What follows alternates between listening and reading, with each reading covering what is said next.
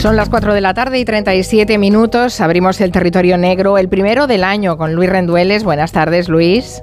Hola Carmen, buenas tardes. Feliz y con Manu Marlasca. Buenas tardes, Manu. ¿Qué tal? Muy buenas tardes. Muy bien, para celebrar el inicio de año nos traéis la historia de un asesino en serie. No sé, es un detalle por vuestra parte. Escoger una historia de lo más negra, negra, negra, para que nos vayamos haciendo un poco a la idea, ¿no? En fin, todo bien, la noche vieja bien, habéis empezado bien, no tenéis ningún virus estomacal ni ningún problema de garganta, pero yo estoy rodeada ¿eh? de gente con virus de todo tipo. No, no, estoy bien, estoy en Asturias tengo los mismos problemas que el 31 de diciembre, o sea, no ninguno nuevo. Hombre, estar en Asturias es un está bien, está mucho mejor, no es un plus, es un plus bueno, positivo. ¿Y tu mano todo bien? Yo todo bien, como soy la persona con más vacunas del mundo, porque estoy ya en edad de riesgo, en todo tipo de riesgos, pues me vacunan de todo y por tanto estoy hecho un roble. Muy bien, pues que, dure, ¿eh? porque la verdad es que están bombardeando cerca. En fin, vamos a, a explicarles esta historia, es una historia realmente curiosa. Es un asesino en serie que anduvo campando por España eh, hasta hace un par de años, eh, pero la investigación es que se ha cerrado hace poco y ha sido posible gracias a la colaboración ciudadana. Y eso es lo que nos parece más interesante de toda esta historia. Vamos a intentar reconstruirla un poco. Vamos a hacer un viaje que va desde la provincia de Alicante hasta un psiquiátrico penitenciario, ojo al dato, en la frontera entre Rusia y Bielorrusia. En fin, es un relato bastante apasionante. Em, ¿Cómo empieza este viaje? Pues este viaje empieza el 6 de noviembre del año 2020, es decir, hace más de dos años, eh, hace 15 meses, eh, perdón, de 14 meses, en La Hoya. La Hoya es una pequeña pedanía de la localidad alicantina de Elche. Eh, allí, en una zona conocida como el Canal del Progreso, Alicia Valera, que es una funcionaria de justicia de 45 años, pues saca a pasear a su perrillo, un pequeño perro, en torno a las 5 y media de la tarde. Había vuelto de currar y se va a casa, come y después saca a su perro. ¿no? Minutos después de salir, un vecino encuentra un cadáver, el suyo, el de Alicia, semi-hundido en una acequia cercana que llevaba bastante agua. Era una acequia, eh, no una acequia con dos dedos de agua, sino una acequia pues, de al menos medio metro de agua. Alicia está descalza y el asesino ha tratado de dejar el cuerpo bajo una pequeña pasarela de la acequia. El hombre que encuentra su cadáver dice que mm, poco antes de encontrar el cuerpo ve a un hombre salir corriendo de esa misma zona. Supongo que como todas las investigaciones empiezan eh, reconociendo un poco la escena del crimen, que es conclusiones sacan los investigadores. Eso es, y ven que junto a Alicia, junto al cuerpo, el cadáver de Alicia, están las llaves de su casa y también su teléfono móvil. El perro, el perro de Alicia que te decía mano, el perrillo ha salido zumbando corriendo del lugar y sí que hay algo muy llamativo en la escena y es que el asesino se ha llevado las zapatillas de Alicia, de la víctima, unas zapatillas de deporte de color blanco. La mujer, según dictaminará luego la autopsia, murió asfixiada y ahogada. El asesino la estranguló mientras la metía, la sumergía en la acequia. Alicia tenía barro y tenía agua en los pulmones. Bueno, no son demasiados datos, ¿no? Para empezar a reconstruir lo que, lo que, pudo, lo que pudo pasar. ¿Qué, ¿Qué información es la que es más útil para la policía?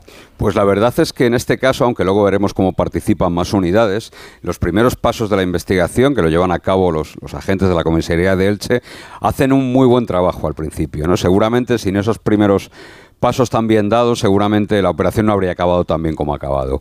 Esos agentes de Elche toman declaración a todas las personas que hayan podido ver algo en ese entorno tan poco dado a poder ver algo como, como las alrededores de una acequia, en un entorno completamente rural.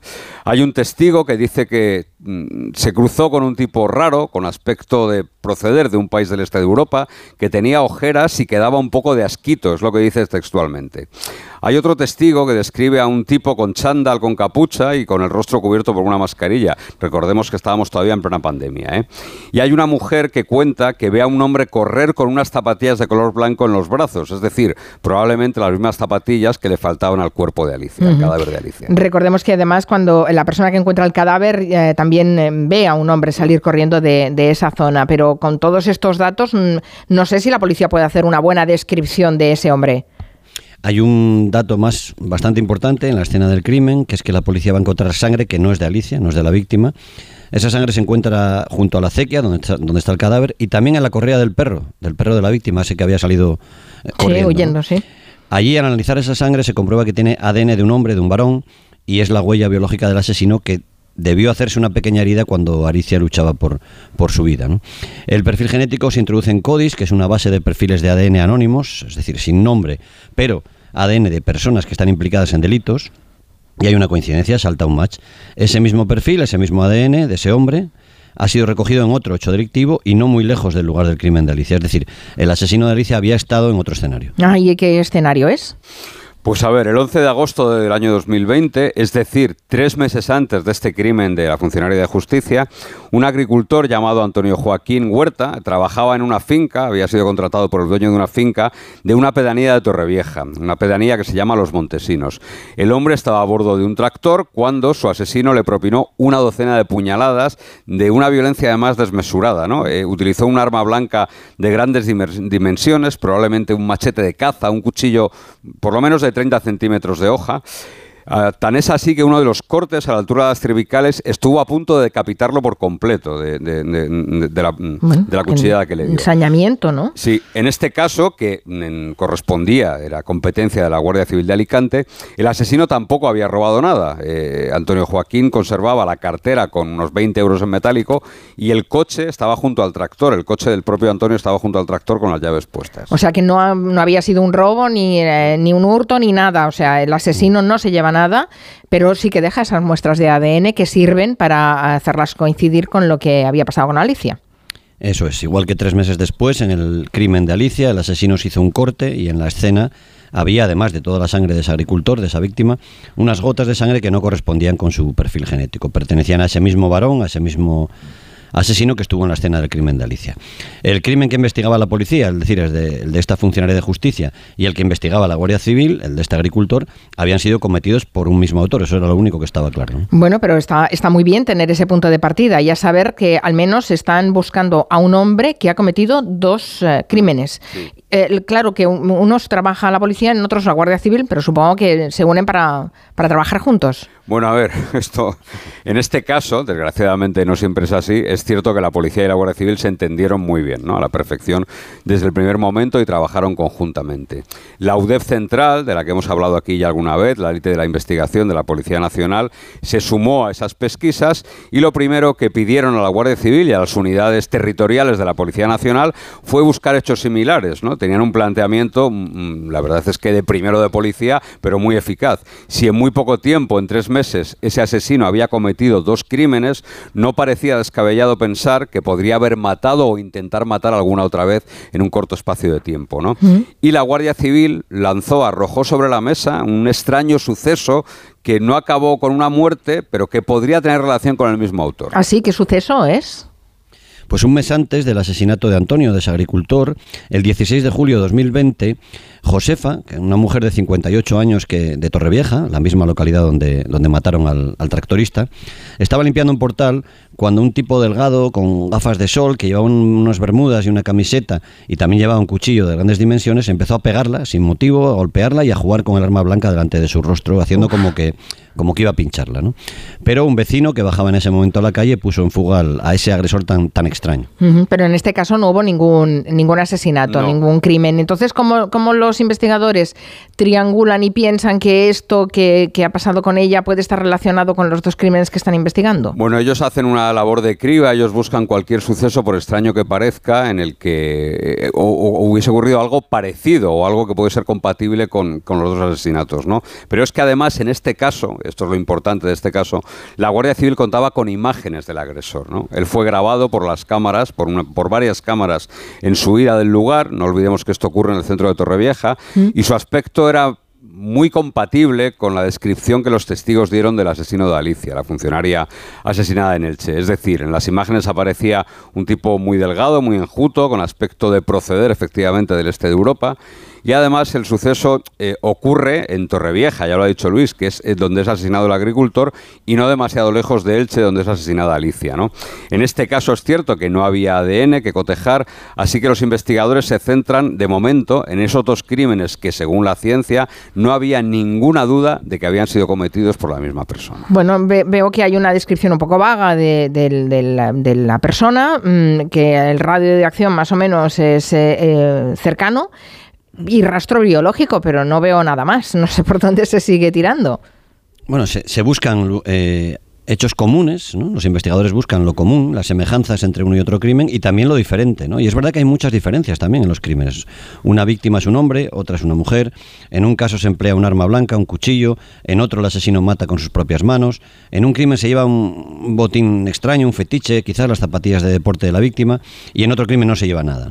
Las semejanzas, las cosas comunes entre los dos asesinatos empiezan porque están cerca, son próximos, unos 40 kilómetros, una media hora en coche solamente, y los dos son en un entorno rural uno es en un campo de cultivo y otro es en una acequia. ¿Y había algo más que unía uno y otro crimen? ¿Alguna relación más? Pues mira, la policía incluso eh, eh, hace una cosa bastante original y bastante imaginativa, que es que le enseña a la familia de Alicia las fotos de Antonio Joaquín y a la familia de Antonio Joaquín las fotos de Alicia, a ver si le sonaba de algo, a ver si había alguna relación entre esos dos muertos, ¿no? Porque si tienen el mismo autor, es lógico pensar que tienen alguna relación las dos víctimas, ¿no? Indagando en la vida de una y de otra víctima, descubren que el agricultor tenía algunas deudas y que Alicia había estado destinada, no olvidemos que era funcionaria, en el juzgado de Orihuela, donde él, Antonio Joaquín, tenía algunas tierras y se había encargado de la ejecución de los embargos. Ahí había una posible relación. Pero lo cierto es que ese dato tampoco lleva a los investigadores a ninguna parte, así que continúan las pesquisas, como decimos aquí, eh, old school, a la vieja usanza, ¿no? Hmm. Eh, a, riñón, vaya. ¿Cómo es a la vieja usanza? ¿Cómo es? Pues, por ejemplo, buscan todos los teléfonos móviles que pitaran, que hubiesen coincidido en las proximidades de los dos crímenes a las mismas fechas y a las mismas horas en las que ocurrieron los asesinatos. ¿no? Hay 140 teléfonos móviles que coinciden los dos días a la hora del crimen en los dos lugares. ¿no? La policía comprueba uno por uno para descartar que entre ellos estuviera el asesino. También, dado el escenario que te decía rural y la insistencia de varias personas en que el criminal tenía aspecto de ser un ciudadano del este de Europa, se pide a todas las empresas de trabajo temporal de la zona, y hay unas cuantas, en Alicante, en Elche, en Torrevieja, que faciliten las identidades de todos los trabajadores, los temporeros del este de Europa que hubieran sido contratados para trabajar ahí en el campo durante los últimos meses. Ninguna de estas dos vías, que fueron lentas y fueron, como dice Manu Arriñón, a pedal, ninguna dieron resultado. Bueno, habéis dicho antes que se resolvió con la colaboración ciudadana. Supongo que es en este momento en que ya se ven en una calle sin salida que tienen que recurrir a esa colaboración ciudadana. ¿Y cómo lo hacen? Bueno, antes, antes de pedir esa ayuda, se intenta trabajar con ese ADN, que es la mejor prueba posible, ¿no? Evidentemente era prácticamente como una pistola humeante, ¿no? Tener ese ADN en, el escenario de los dos crímenes. Claro, siempre y cuando haya alguien con quien cotejar ese ADN. Se pide a través de Interpol que Rusia, Ucrania y otros países del este de Europa cotejen el ADN hallado en los escenarios, pero esa gestión suele llevar, sin guerras de por medio, suele llevar, digo, unos dos años más o menos, ¿no? Que te contesten a esa petición. También se pide a la Universidad de Santiago de Compostela una ampliación del análisis de ADN, una mayor precisión, tal y como hizo esa misma universidad, por ejemplo, en el caso de Eva Blanco, un crimen resuelto 19 años después de haberse cometido. Ah, vale, por eso se recurre a Santiago de Compostela, porque ya tienen, em, ya, tienen... Una hoja de servicios impecable. Exacto, vale. Y, entonces, y con la ampliación del análisis de ADN, ¿qué se puede saber? En esa ampliación, en el caso que te decía Manu de Blanco, la chica asesinada en Algete, eh, cerca, de, cerca de Madrid, lo que dijo esa ampliación fue que el ADN que estaba en el cadáver, el ADN, del asesino, era de un ciudadano magrebí. Y efectivamente así fue, ¿eh? se demostró luego con la detención. En este caso, en el caso de Alicante, en los dos crímenes, el ADN de los dos escenarios pertenecía, según los biólogos de Santiago de Compostela, a un hombre de ojos claros, rubio y de procedencia eslava.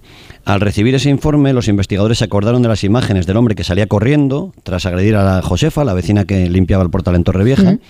El hombre de esa imagen correspondía con ese perfil que dieron los científicos de Santiago. ¿no? Y alguien tomó una decisión mm, arriesgada pero muy buena, difundir las imágenes para ver si alguien reconocía a ese agresor, al agresor del portal. Vale, eso fue la colaboración ciudadana que mm. parece que dio resultado.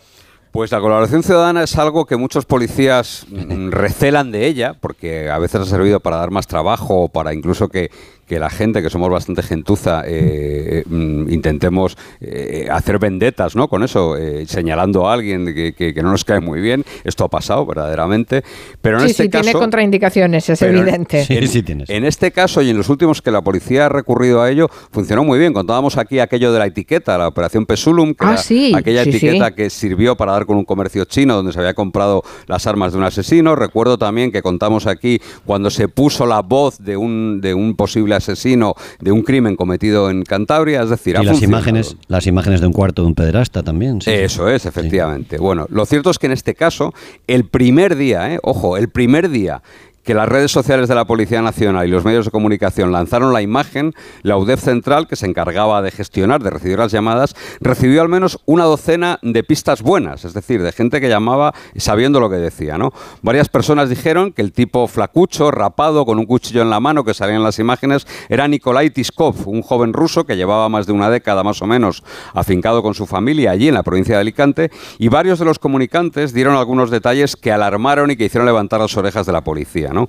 El chico parecía tener serios problemas mentales, lo que encajaba con ese criminal errático y sin móvil aparente que estaban buscando, una vez descartada la relación entre los dos asesinos. Ya, ¿qué tipo de problemas le describieron? Bueno, varios, varias llamadas a la policía explicaban que siempre había sido un tipo peculiar, un tipo raro, desde que era chaval en, la zona de Alicante, ¿no? Pero que al regreso de cumplir dos años de servicio militar en Rusia había vuelto definitivamente trastornado, ¿no? Había pegado a un amigo de siempre, de su pandilla, sin motivo, enviaba mensajes de voz cambiando la suya, cambiando voces, haciendo voces, haciendo sonidos, como si cada voz tuviera una personalidad diferente. Quiso pegar a un vecino porque decía que el vecino le vigilaba. En fin, parecía que tenía un cuadro de una posible enfermedad mental. Estamos hablando de un chaval muy joven, ¿no? Sí, sí, un chaval de apenas 24 años parece que tiene. Vale, ¿y la policía localiza a este Nicolai? Pues a ver, lógicamente cuando ya tienen una identidad, ya la investigación va muchísimo más rápida, mucho más acelerada, ya es poner esa identidad y todo ese entorno contra las pruebas que hay, indagan en ese entorno y averiguan que la madre de Nicolai administraba varias empresas inmobiliarias en Alicante, eh, que es una provincia que acoge a muchísimos ciudadanos rusos que se instalan allí. Eh, ella tenía una agencia dedicada a eso, a la clientela rusa, y este dato es eh, bastante incriminatorio. A finales de noviembre del año 2020, recordemos que Alicia es asesinada en noviembre de 2020, toda la familia abandonó precipitadamente la casa donde vivían en La Hoya, apenas dos kilómetros, dos mil metros del escenario del crimen de Alicia. ¿no? El casero les dice que salió toda la familia precipitadamente, que dejaron la mitad de las cosas allí, y la policía comprueba que Nicolai salió de España en avión, abandonó España en avión, con dirección a Moscú el 20 de noviembre del año 2020, gracias a un billete que su madre compró el día 7 del mismo mes, es decir, solo un día después del crimen de Alicia. O sea que la madre es quien le ayuda a escapar. Sí, a las pocas semanas de llegar a Moscú, Nicolai comete otro crimen, asesina a puñaladas a la empleada de un estanco en Moscú. Allí fue detenido, fue juzgado y fue condenado. Y dado a su estado mental, eh, pasó por un psiquiátrico de Moscú, de la capital de Rusia, hasta que fue trasladado a un psiquiátrico penitenciario en la frontera de Rusia con Bielorrusia. Mientras tanto, las autoridades rusas enviaron a las españolas el ADN del asesino de esa estanquera de Moscú, que como era de esperar coincidía al 100% con el asesino de la funcionaria de justicia de Elche y del agricultor de Torrevieja. Bueno, y se pudo resolver el, crimen. Bueno, ha sido una investigación realmente sorprendente. El caso de este Nico, asesino en serie. Asesino en serie, ¿eh? tiene ya los, tiene todos los requisitos para convertirse en otro asesino en serie. Y que está, y que está en ese, en ese centro penitenciario, en la frontera con Bielorrusia, ¿no? Por lo que parece. Esas son las últimas noticias que se tienen, ¿no? Porque, por ejemplo, en Ucrania se ha encontrado a, presidiarios rusos que habían sido liberados y forzados a combatir en la guerra, ¿no? Entonces, eso, sí que es un agujero negro, ¿eh? Claro, eh, eso, sí que... Eh, a saber qué, ha sido de él, ¿no? Porque es muy complicado. Ya las, autoridades españolas no tienen demasiada buena opinión de las autoridades policiales rusas, pero claro, con mitad de una guerra, pues menos todavía. Claro, como para pedir la extradición para que responda por el crimen de Alicia, pues, va a ser complicado, pero al menos la familia, la familia ya saben quién ha sido el asesino. Claro, yo creo que Nicolai y su familia preferirían ser extraditados. ¿eh? Sin duda. Sí, y, volver aquí, claro, y cumplir aquí eh, la condena correspondiente. Sí, sí, tal y como está la situación allí. En fin, pues primer territorio negro del año. Eh, Luis Rendueles, Manu Marlasca. La semana que viene volvemos a la normalidad. Os esperamos el lunes a esta hora. Muy bien. ¿Vale? 15 años ya de territorio negro. 15 años. Es una, una, condena, 15 años y un día. El día 8 de enero haremos 15 años. bueno, bueno, es una fecha para, bueno, para celebrar una, una efeméride redonda, 15 años de, territorio negro. Que los reyes sean buenos con vosotros, muchos regalos. Y hasta el lunes, adiós. En Onda Cero, Julia en la Onda, con Carmen Juan.